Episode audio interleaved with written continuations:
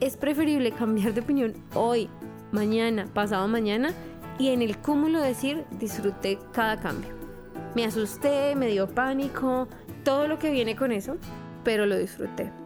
Esto es Sé quién quieres ser, un podcast especialmente creado para darle más flexibilidad a tu vida.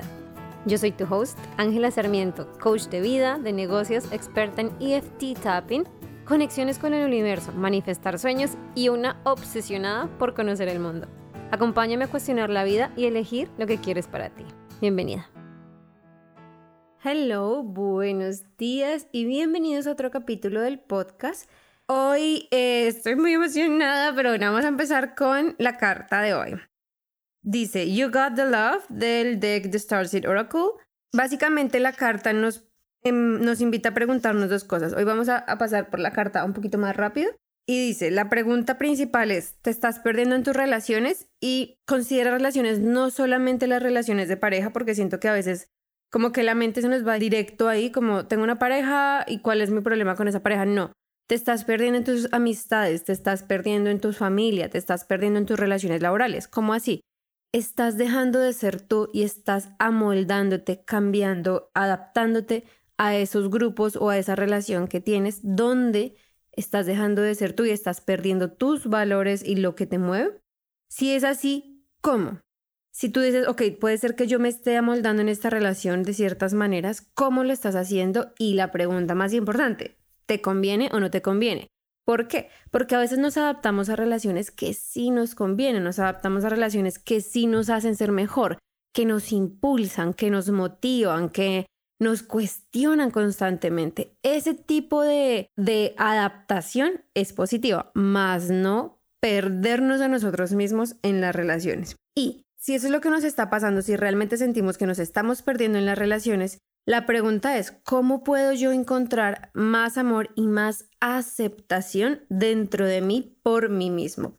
¿Por qué? Porque cuando nos dejamos llevar por este tipo de cosas, lo que está pasando realmente es que estamos buscando aceptación y validación en otros, estamos buscando aceptación y validación por fuera. Cuando siempre, todas las veces, en todos los casos, debemos dárnoslas primero a nosotros mismos. Y yo sé que esto a veces es un poquito difícil de conceptualizar, o de ejemplificar más bien, porque conceptualizado es fácil, pero de tomar acción y hacerlo es como yo me miro al espejo y me digo, eres suficiente, estamos bien. A veces ni siquiera mirarnos al espejo, simplemente tocar una parte de nuestro cuerpo y decirnos, estás bien, estamos bien, esto es válido, yo te acepto, ¿saben? Como esa autovalidación y ese half around backs es súper importante respaldar nuestras propias decisiones a manera de introducción, el podcast de hoy quería hacerlo un poco más personal. Quería contarles básicamente una historia, una historia no, como mi proceso a través o tras bambalinas de una historia. Como muchos de ustedes saben, yo estoy en Alemania y nos mudamos con, con Daniel, con mi esposo, hace un poco más de un año a Alemania. Y han sido un año de constantes cambios y para mí ha sido un, un año de constante redecidir de redecidir dónde quiero vivir, de redecidir mis valores, redecidir mis creencias, redecidir mis estándares, redecidir mi estilo de vida, redecidir una y otra y otra vez. Y es muy curioso porque me, he topado con muchas personas en este año y muchas, muchas de ellas me han mostrado varias facetas de ese proceso. Por un lado, las personas que están dispuestas a constantemente cambiar su vida, constantemente a tomar decisiones nuevas, constantemente a lo que diríamos en nuestro lenguaje como habitual, sacrificar nuestros logros para conseguir algo más. Y por el otro lado del espectro, me he encontrado con muchas personas que son todo lo contrario, que tienen demasiado miedo a el cambio, demasiado miedo a dar ese paso, demasiado miedo a salir de la zona de confort, demasiado miedo a ver otras alternativas, demasiado miedo a no quedarme en mi burbuja con tal de proteger lo poco, generalmente es poco, mucho o poco que tengamos. ¿Y por qué digo generalmente es poco? Porque cuando eh, nos enfrentamos a ese miedo de querer salir de esa burbuja, es porque hay mucho más de lo que nos estamos perdiendo y somos conscientes de eso, pero tenemos tanto miedo que nos aferramos a esa, a esa poca esperanza, por así decirlo, a esa poco confort. Todo esto para decir que dentro de este cambio durante este año, y ustedes lo saben, los que más me, han acompañado durante el podcast y les he contado y les he hablado mi historia de cuando decidí cambiar de carrera hace unos años, convertirme en coach, dentro de esos cambios también está eso, ese cambio de carrera constante, ese cambio, ni siquiera de, o sea, yo cada vez que lo pienso, para mí deja de ser un cambio de carrera y se vuelve un cambio de identidad, que puede que sea peor o puede que sea mejor, no sé en tus términos, pero yo siento que nosotros le hemos dado, le hemos atribuido tanta importancia a la carrera, llámese al título, a nuestra profesión, a lo que nos dedicamos, que en ese proceso social de adaptación, de encajar en eres médico, eres abogado, eres de marketing, bueno, y, y ahí se despliegan todas, todas, todas, todas las carreras, porque esas son cajas. Esas al final son cajas en las que de una u otra forma socialmente nos hemos criado y nos hemos acostumbrado a querer encajar. Y constantemente estamos buscando o validación de que yo encajo en esta caja, ¿saben? Como muchas veces estudio una carrera y esa carrera ni siquiera, o sea, estudiar una carrera para mí, ¿qué significa en términos coloquiales? Es voy, pago una universidad o invierto años de mi vida en un estudio formal aceptado socialmente, porque la única diferencia, para luego tener un título que dice que yo soy esto. Eso para mí es una identidad, una identidad socialmente aceptada. Y luego eso, para nosotros, una vez logramos esa meta, eso ya deja de ser suficiente. Entonces necesitamos el trabajo, el trabajo que confirme que yo soy eso y conseguimos el trabajo, pero de repente ese trabajo ya no es suficiente. Necesito el ascenso que confirma que yo soy eso. Necesito la validación, necesito el respeto, necesito la admiración, necesito los aplausos que confirmen que yo soy eso. Y para mí eso todo vuelve a ser una redefinición de identidad. Y cuando nuestra identidad está tan, tan ligada a una profesión, a un oficio, porque por más de que seas médico, por más de que seas ingeniero, que seas enfermera, que seas secretaria, que seas asistente, lo que sea, es un oficio, estás ejecutando labores y es un oficio al final del día. Eh, sin ofender a nadie, por favor. Eso es un oficio y cuando hacemos de eso nuestra identidad es cuando empezamos a sufrir cuando no nos sentimos satisfechos. ¿Por qué? Literalmente hablo desde mi completa experiencia, porque le atribuimos tanto a esa identidad que luego cuando nos sentimos insatisfechos en el trabajo, cuando tenemos una carrera que no cumplió nuestras expectativas, cuando nuestro empleador es un dolor de cabeza, creemos, o sea, inconscientemente o muchas veces conscientemente, le hacemos circle back, como que le damos la vuelta a eso, a yo no soy suficiente, estoy insatisfecho conmigo mismo, estoy insatisfecho con mi vida. Que a ver, si son como muchas de las personas o han pasado por lo, mucho de lo que yo he vivido personalmente, el trabajo se convierte en ese big piece of cake, como esa gran parte de la ecuación, esa gran parte de la torta, si nos imaginamos un circulito así partido, se vuelve un gran porcentaje de lo que significa nuestra vida, porque pasamos la mayor parte de nuestro tiempo despiertos trabajando o estudiando lo que sea que estemos haciendo. Pasamos la mayor parte de nuestra energía mental en eso, en solucionar esos problemas, en conseguir esos resultados. Y el tiempo restante estamos viendo cómo encajamos socialmente con ese entorno. Entonces, cómo soy mejor, cómo me educo más, cómo comparto con mis compañeros de trabajo, cómo hago amigos, no hago amigos, cómo mis creencias alrededor, eh, quejarme de mi trabajo. Y cuando sumamos todo ese tiempo y toda esa energía mental, se nos va la vida. Y por eso me parece que es normal que asociemos toda esa área con nuestra identidad. ¿Qué pasa? Yo era de esas personas que le daba mucha, mucha, mucha significancia a lo que estaba haciendo, a mi manera de tener ingresos, llamémoslo así. Cuando decidí hacer el cambio a ser coach, a convertirme en coach, fue muy difícil mentalmente. Yo hice mis certificaciones, hice mis, tareas, estudié, me certifiqué, trabajé, estudié otra vez y otra vez y otra vez. De hecho, yo estuve estudiando dos años antes de decirle al mundo, hey, soy coach. Y pasó otro año antes de decirle al mundo, hey, yo puedo ayudarte. Y lo digo con un poco de compasión por mí misma del pasado, porque muchas veces o ahora lo que a mí más me motiva es ayudarlos ayudar a una sola persona al día. Se lo decía hace poquito a una de mis clientes, ayudar a una sola persona al día es lo que a mí me motiva, es lo que a mí me da fuerzas porque es difícil el camino del emprendimiento. Yo no voy a decir que no es difícil, va, viene, sube y baja. Y necesitamos encontrar esa motivación diaria. Entonces, para mí es eso. Entonces, cuando pienso en el pasado y, digo, me, digo a mí misma y me recuerdo lo difícil que fue hacer ese cambio de identidad, de ya no soy una persona publicista en la industria del marketing, en una super agencia de publicidad, bla, bla, bla, bla, bla, no me daba nada. Lo único que me daba era dolor de cabeza, frustración y rabia. A, soy coach, donde toda mi opinión de mí, toda mi opinión de mi vida depende de mí y de mis propios resultados.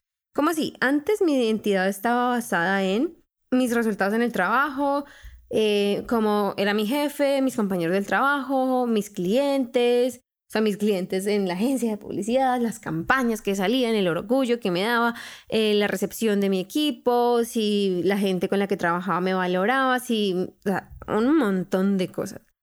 Ahora cuando hago el cambio a ser coach, lo más difícil para mí ha sido es, todo esto es responsabilidad mía. Como yo me siento conmigo y con mi trabajo es mi responsabilidad.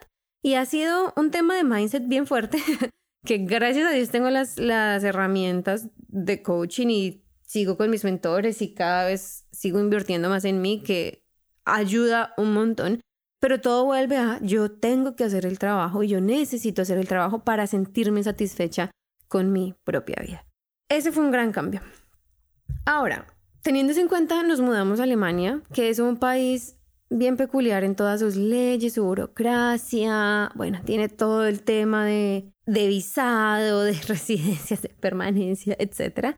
Y acá no es tan sencillo llegar como emprendedor, como es en otros países, o como es simplemente cuando te quedas en tu país de origen, que tienes derecho a hacer como tus cosas, ¿no? Acá es un poco más difícil. Cuando nos mudamos a Alemania, para mí, y todavía es, un, una constante signo de interrogación el tema de toda la burocracia acá. Por esa razón, yo decidí que por términos legales, por así decirlo, yo quería estudiar. Y créanme que fue un drama gigante, un drama gigante. ¿Por qué? Porque otra vez empieza esa discusión interna de quién soy, quién quiero ser para la gente, quién quiero demostrarle, digamos, a, a mi comunidad que soy, que puedo hacer y quién quiero ser en lo más profundo de mi corazón. Entonces, para que ustedes como que tengan el big picture y así como al desnudo eh, de mi proceso mental fue, ok, voy a estudiar, voy a hacer un máster. Yo afortunadamente tengo ya mi alemán, tengo un segundo en alemán, es algo de lo que me siento muy orgullosa, estoy muy contenta. Entonces dije, voy a hacer un máster. ¿En qué voy a hacer el máster? Pues en marketing, en negocios, porque pues ese es mi fuerte, ya tengo cuatro años de experiencia en marketing, es lo mínimo que puedo hacer va a ser muy fácil, luego encontrar un trabajo y mi mente fue como, wow, wow, wow, wow, mi mente consciente, ¿no? Fue como, wow, a ver, ¿por qué hacer un máster en marketing? ¿Por qué? Para que se vea bien en mi hoja de vida. ¿Para qué quiero construir una hoja de vida? Para encontrar un trabajo. ¿Para qué quiero encontrar un trabajo? Mi trabajo, lo que a mí me hace feliz, la identidad que yo he elegido y que continúo eligiendo es ser coach es ayudar a otras personas, es ver cómo mis clientes en serio cambian radicalmente su vida, toman riesgos, crean negocios, empiezan a, a, transformar su vida alrededor de lo que ellos quieren. Eso es mi trabajo, o sea, eso es lo que, a lo que yo me quiero dedicar y a lo que, lo que quiero que sea mi identidad. ¿Para qué voy a estudiar una maestría que lo único que va a hacer es mentalmente jalarme a mi pasado jalarme a condiciones sociales, jalarme al ¿qué dirán? Replanteé. Ok, bueno, voy a estudiar psicología.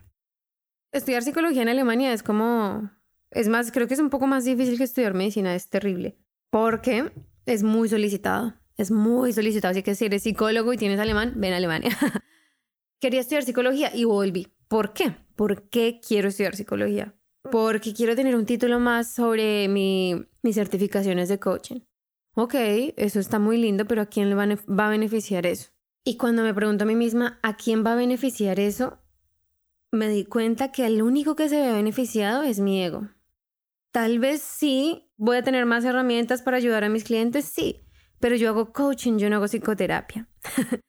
Y cuando pienso en el coaching, todas las herramientas que yo tengo sé que son suficientes y si me voy a seguir formando como coach, lo voy a hacer como coach, con coaches, con certificaciones de coaching, con herramientas de coaching y no con psicología donde tenga que ir hacia atrás en la historia, sino como a mí ustedes saben que a mí me gusta es mirar hacia adelante, ver cómo avanzo, cómo sano el pasado, pero cómo avanzo, no cómo me quedo hurgando y hurgando y hurgando y hurgando el pasado para ver qué más problemas me encuentro básicamente. Entonces, la psicología para mí es algo que amo, que me encanta y que quiero estudiar, sí, por placer, no por, o sea, no con el, no con la presión de una universidad. Entonces me quedé como un poquito en el limbo y decía como, yo no quiero volver a empezar. Y cuando, hace mucho tiempo cuando nosotros con Daniel estábamos pensando en venirnos a Alemania, yo recuerdo todavía que yo le decía, yo no quiero volver a empezar, yo no quiero volver a empezar. Yo he vuelto a empezar muchas veces y yo no quiero volver a empezar.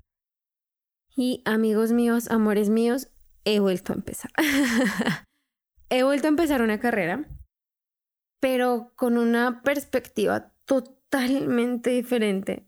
Primero, totalmente diferente a la que es socialmente aceptable, totalmente diferente a la que alimenta mi ego y mis ganas de satisfacer el outside, el, el mundo exterior, totalmente diferente y totalmente desligada a cumplir o satisfacer las necesidades de los demás. No.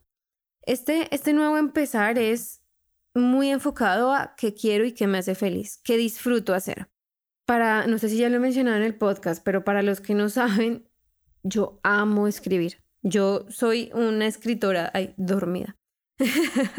amo leer, amo escribir, es como mi pasión y cuando yo hago regresiones a mi infancia, yo siempre había querido ser escritora o editora o trabajar en ese ámbito.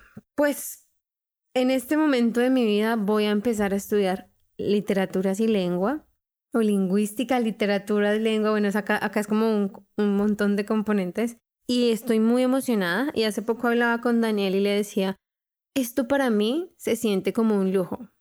Yo no crecí en una familia adinerada, yo no crecí, eh, no, no gané una beca para estudiar y estoy en una universidad privada en Colombia, es decir, mucho dinero. Yo no crecí con la mentalidad de haz eso que te hace feliz. Yo no crecí con la mentalidad del disfrute, lastimosamente. Yo no crecí con eso. Yo crecí con la mentalidad de necesitamos hacer algo que nos genere dinero.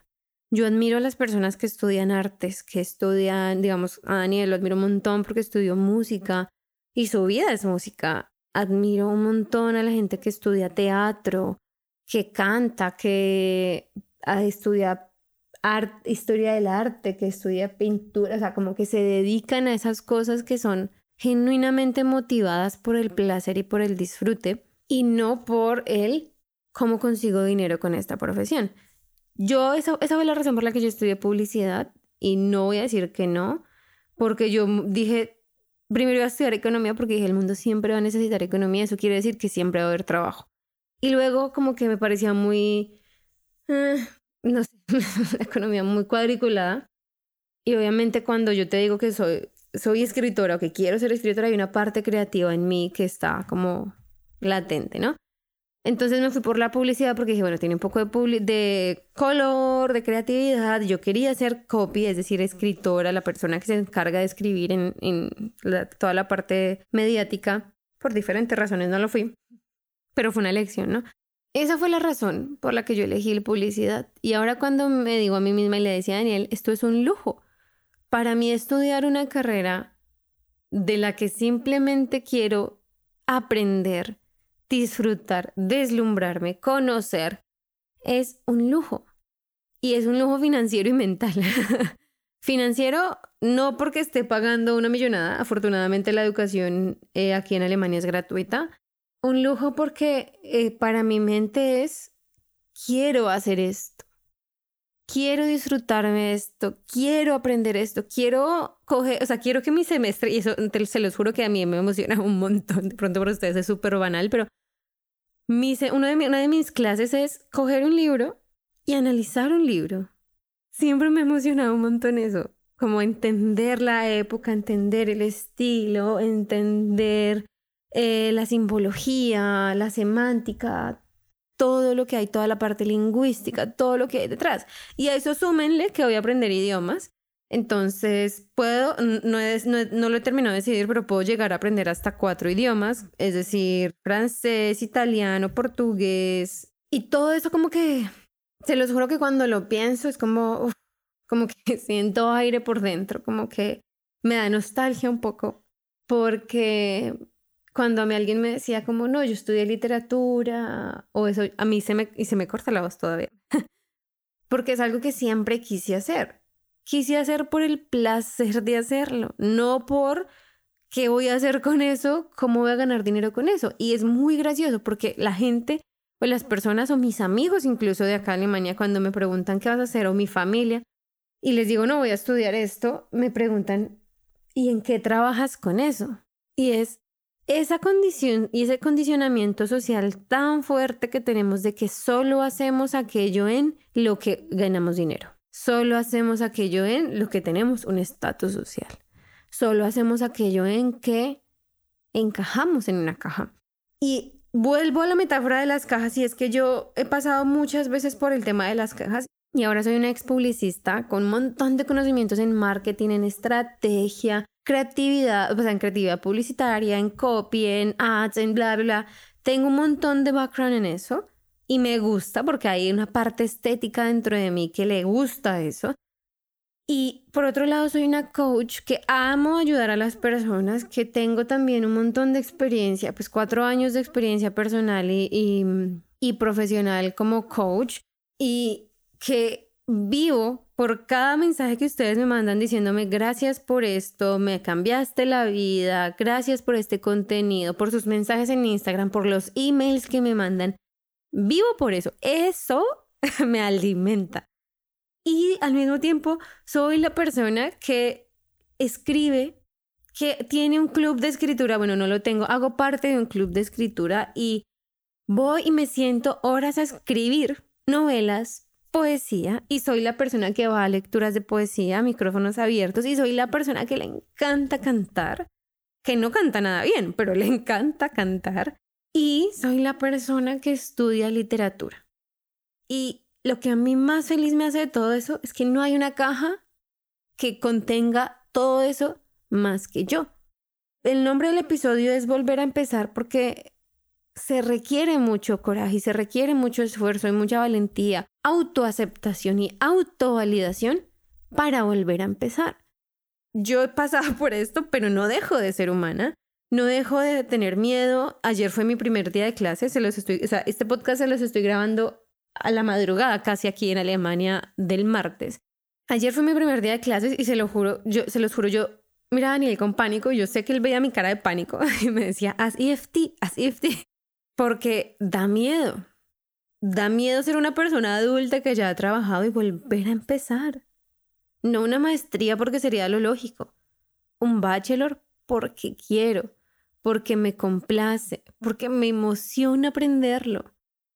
Porque cuando a mí me dicen vamos a, entender la variación de los idiomas a lo largo del tiempo, yo digo, wow, y sobre todo en la universidad en la que estoy estudiando, es una universidad con mucha historia, es la LMU de Múnich, es una de las mejores universidades de Alemania, que también me llena de un montón de orgullo, que también me hace sentir como, wow, es muy emocionante, pero da mucho miedo.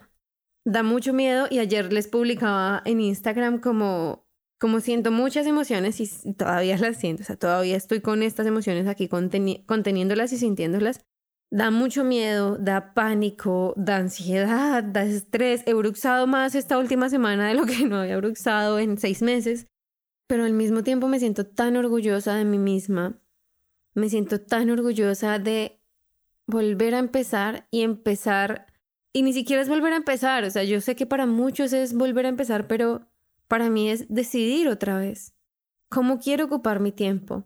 Y estoy en este momento decidiendo que no estudio una carrera que esté enfocada en el éxito, en el dinero, en el conseguir un trabajo que primero en términos de estudio va a ser mucho más difícil, no difícil de conceptual, sino que va a requerir más tiempo, porque cuando no nos gusta lo que hacemos nos cuesta más, ¿no? y voy a estudiar algo que me llena locamente, me emociona, o sea que yo ya estoy como, díganme cuál es, cuál es la literatura, cuál es em, la bibliografía, los libros que necesito para mis clases, porque ya quiero leerlos. y es una sensación completamente diferente. Y es elegir mi vida conscientemente. Y da miedo y otra vez da como esa sensación de que estoy haciendo un poco y si tú estás pasando por momentos similares, simplemente esa sensación es porque estamos tan acostumbrados a saber que, a seguir el camino que siguen todos, al bachelor, la maestría, el posgrado, el trabajo, la, el ascenso. Yo quiero una carrera que disfrute y tengo mi negocio que me hace feliz y tengo mi vida en una ciudad que me inspira por ahora. Y digo este por ahora con mucho énfasis y lo repito, y es, esta es la vida que estoy eligiendo por ahora. Porque puede que de aquí a seis meses algo suceda y yo quiero tener para mí misma la posibilidad y el ancho de banda de cambiar de opinión, de permitirme a mí misma disfrutar lo que sea que esté haciendo mi trabajo como coach, mi estudio como literatura, en literatura o lingüística, mi vivienda aquí en Alemania, en Múnich. Y es algo que yo hablo constantemente con Daniel. Y es cómo disfrutamos y cómo somos felices en donde estamos, incluso en la relación. Y por eso hace tan poco también les ponía como, volvemos a resetear la relación, reset. Volvemos a sentarnos a decidir quiénes somos, qué queremos, cómo es este tipo de relación, qué cosas sí, qué cosas no y eso lo necesitamos hacer con nuestra vida. Porque de lo contrario, sin darnos cuenta de verdad, estamos en, un, en una caja. En una caja simplemente porque a la sociedad le parece que ahí está bien. Entonces, el por ahora es ese permiso que nos damos a nosotros mismos de elegir más adelante. Ninguna decisión es permanente. Le decía esto también a mi cliente. ninguna decisión es permanente. Y cuando vivimos bajo ese mood, le quitamos un montón de peso a las decisiones. Empezamos a tomar decisiones mucho más fáciles. Hace poco hablaba con una amiga y era, estaba muy asustada porque necesitaba tomar una decisión y yo le decía como, toma la decisión y si no resulta como lo estás esperando, la vuelves a tomar que claro, cuando estamos en otro país y eh, de eso dependen nuestras visas y etcétera, etcétera, le ponemos presión, pero siempre podemos elegir, siempre hay un lugar, siempre hay una opción, siempre podemos volver a empezar. Y no volver a empezar con que siempre que hagas lo mismo que yo y empieces carreras y cambies de trabajo. No, siempre puedes volver a decidir qué quieres, siempre puedes volver a decidir y a tener el criterio individual sobre tu propia vida. No tienes que esperar a, a, que alguien te lo valide, no tienes que esperar a que tu trabajo te mande a otro país para por fin tomar la decisión de irte del país, no tienes que esperar a que tu pareja gane yo no sé cuánto dinero para emprender tu negocio. No tienes que dejar tu trabajo para emprender tu negocio. Volver a empezar para mí se volvió casi que mi manera de vivir la vida. Yo antes vivía bajo el, el moro Carpe Diem, en latín para hacer que el día valga la pena, pero para mí ahora es hacer que la vida valga la pena. Y ese hacer que la vida valga la pena, por lo menos para mí, por lo menos ahora, está enfocado en yo decido. La decisión es mía, mi vida es mía, ni siquiera de mi pareja, es mía. Que yo afortunadamente tengo una pareja que me apoya en todo lo que hago, sí. Pero la decisión es nuestra, no de nuestros papás, no de nuestros amigos, no de nuestra sociedad, no de nuestro jefe, no. Hacer que mi vida valga la pena, vivir la vida que quiero vivir. Eso suena súper cliché para muchos. Y suena a eslogan de, de curso de desarrollo personal de Internet. Vivir la vida que quiero vivir. Suena cliché, pero la clave de eso es tomar las decisiones por ahora, es arriesgarnos, es cambiar de rumbo por ahora, es cambiar de trabajo por ahora. Ah, y te lo digo, yo cambié, yo a, mi jefe, a Carolina, en publicidad, Carolina, si, escuchas esto, te adoro. Renuncié, le renuncié tres veces Y todas las veces pensé que era permanente. Y miren, todas las veces me recibió de vuelta o me llamó de vuelta. Todo es por ahora. Lo único permanente, como diría mi papá, es la muerte. Es lo único que es permanente, es lo único que no podemos cambiar. Es lo único. ¿Podemos cambiar qué significa? Sí, pero no podemos cambiar el hecho. Del resto, nada es permanente, mis amores. No vale la pena vivir aferrados a una vida que nos hace sentir insatisfechos, aferrados a una identidad que no está acorde con quien realmente somos, simplemente porque creemos que es permanente. Mantenernos en la indecisión, mantenernos en el trabajo, mantenernos en la carrera, mantenernos en la relación, mantenernos en la, ciudad, eso es permanente. Cuando seguimos decidiendo quedarnos donde estamos, eso con el tiempo se vuelve permanente. Eso con el tiempo se vuelve drenante, se vuelve asfixiante. No basta con escuchar los podcasts, leer los libros. Necesitamos tomar las decisiones. A veces, a veces las decisiones no son tan grandes como las que yo estoy ejemplificando. A veces las decisiones no es terminar tu matrimonio, ni mudarte del país, ni cambiar de trabajo. A veces la decisión es invertir en ti mismo. A veces la decisión es aprender a conocerte, a veces la decisión es levantarte más temprano, a veces la decisión es empezar a hacer ejercicio, a veces la decisión es crear tu propio negocio. A veces, y, el crear tu propio negocio yo sé que suena como, muy, muy grande, pero no, hay maneras de hacerlo tranqui, hay maneras de hacerlo a salvo, hay maneras de no colapsar tu sistema nervioso y tu vida entera. Pero a veces la decisión puede ser empezar un diario, a veces la decisión puede ser meditar, muchas decisiones y empezar de nuevo suena otra vez cliché, pero cada día es una manera de empezar de nuevo. ¿Qué decides hacer tú? ¿Qué, qué vida quieres hacer? Y cuando tomamos muchas de estas pequeñas decisiones, como meditar, hacer ejercicio, eh, no sé, digamos, contratar a un coach, hacer ejercicios de coaching, hacer y responder las preguntas que yo te hago en el podcast, cuando hacemos eso, muchas veces empezamos a ver qué grandes decisiones podemos tomar en nuestra vida empezamos a ver qué huecos tenemos en nuestra vida que nos permiten, o sea, que nos dan esa puerta de crecimiento, que nos impiden crecer. Cuando hacemos todas estas pequeñas cosas en el tiempo, salimos de nuestro pasado y nos enfocamos en nuestro futuro. Otra de las grandes razones por las que prefiero el coaching a la psicología. La terapia está muy bien y yo nunca voy a decir que no la hagas.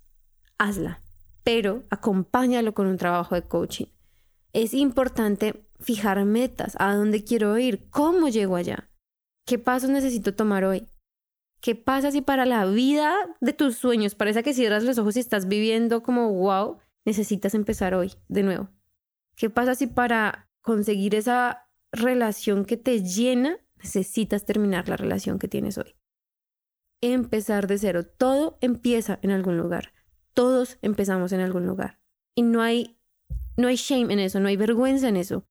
Y cuando socialmente, como comunidad de personas que queremos y creemos en el bienestar, más que en, la, más que en curar, creemos en el bienestar, cuando socialmente empezamos a permitir, aceptar y a celebrar que cada uno tiene sus caminos diferentes, sus procesos diferentes, que cada uno tenga derecho a hacer cosas por placer, a volver a empezar a decir, me equivoqué siendo médico y ahora quiero ser guitarrista. Cuando aprendamos a permitirnos eso, a dejar de clasificar lo que nos apasiona como un hobby y a dejarlo allá en un rincón porque una parte de nosotros se avergüenza, cuando quitemos ese, esas etiquetas, vamos a vivir como una sociedad mucho más amable, vamos a encontrar felicidad mucho más fácil. La búsqueda no debe ser de felicidad, la búsqueda debe ser de bienestar. ¿Cómo estoy bien? ¿Cómo estoy satisfecho?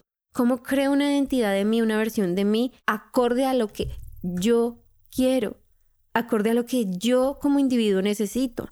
Yo ya les conté mi caja. Mi caja es una caja súper amplia porque no encajo en ninguna de esas cosas como única. No soy solamente coach y no soy solamente life coach, también soy coach de negocios. Y no soy solamente esposa, también soy esa persona que es súper amiga de los hombres. O sea, yo soy una vieja que soy súper amiga de los hombres. Y no soy simplemente la publicista, y no soy solamente la persona que estudia romanística, y no soy solamente la escritora, soy también lectora, y no soy solamente eso, soy muchas cosas, y todos somos muchas cosas. Lo que pasa es que cuando nos presentamos al mundo, queremos y hacemos todo el esfuerzo de encajar en una sola caja. Y ahí es cuando empezamos a perdernos. Mi invitación para esta semana, mis amores. Para y redecide. Coge todas las áreas de tu vida. Y si no sabes por dónde empezar, trabaja conmigo. Mentiras. O sea, sí, pero no. Si no sabes por dónde empezar, empieza por tus relaciones, tu trabajo, tu carrera, dónde vives, tu rutina. Tachen todo lo que acabo de decir. Empieza por tu rutina. ¿Qué de mi rutina, de mi día a día, puedo reelegir o puedo volver a empezar? Yo puedo reelegir que estoy haciendo ejercicio todos los días. Eso me gusta, lo reelijo. Eso es reelegir. Puedo redecidir la hora a la que me levanto. Me estoy levantando a las 8 justo antes de salir a trabajar y salgo corriendo y no tengo tiempo de nada. Redecido esa hora. ¿Para qué? Para tener tiempo y hacer tiempo para mí, para mi paz mental, para mi tranquilidad. O los cambios que sean justos y necesarios para ti. Voy a ver una hora menos de televisión en la noche para acostarme más temprano y descansar porque no me siento que descanse. Todo ese tipo de cosas. Empieza por ahí, empieza por tu rutina, empieza otra vez. Nunca es tarde para elegir nuestra vida. Nunca es muy temprano para elegir nuestra vida. Nunca es muy tarde y nunca es muy temprano. Ahora, hoy es el día que tienes. Este es el momento que tienes. Y si no disfrutamos lo que estamos haciendo hoy, en el cúmulo de los días, en el cúmulo de los meses y años, vamos a vivir una vida insatisfactoria es preferible cambiar de opinión hoy, mañana, pasado mañana y en el cúmulo decir disfruté cada cambio. Me asusté, me dio pánico, todo lo que viene con eso, pero lo disfruté. Yo estoy increíblemente feliz de tener la oportunidad, de tener la oportunidad de estudiar algo que quiero. Y yo sé que para mí se siente como un lujo, pero yo no quiero eso para ti. Y cada vez que lo pienso digo como, pucha, yo quiero que vivir en un mundo donde esto no se sienta como un lujo. Todos necesitamos médicos, ingenieros, em, economistas. Si eso te hace feliz, si eso te llena, si eso te emociona, si te encanta, si... Y, conozco mucha gente que, que es así. No es mi caso. Yo soy una persona de humanidades. Estoy muy emocionada de estudiarlo. Yo creo en un mundo donde vivamos de del disfrute, del bienestar, no de la necesidad y la reparación. Otra vez gracias por acompañarme en este podcast. Recuerda que si te gusta, por favor, califícalo, es decir, en Spotify o en Apple Podcast, puedes dejar el review. ¿Esto de qué sirve? De que a más personas les llegue el podcast. También puedes compartirlo en tus redes sociales. Eh, Spotify da una opción súper fácil como para publicar el podcast o envíaselo simplemente a alguien que, que sepas que le puede servir esta información porque nunca sabemos a quién podemos ayudar. Y así me ayudas a cumplir mi meta de ayudar a una persona al día. Bueno, vamos a empezar a subir esa meta. Yo creo que pronto lo vamos a subir a 10 personas. Gracias por escuchar, gracias por estar conmigo, gracias por sus mensajes, gracias por sus correos, gracias por las personas que trabajan conmigo, gracias por trabajar conmigo porque ustedes hacen que mi vida sea disfrutable todos los días. Muchos besos y abrazos, mis amores, y nos vemos. Muchos, muchos besos. Chao, chao.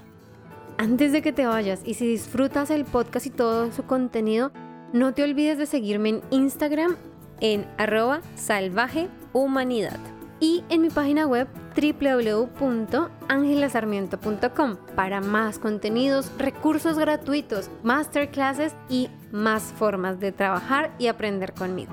Allá te espero. Te quiero, gracias por estar aquí y recuerda, sé salvaje.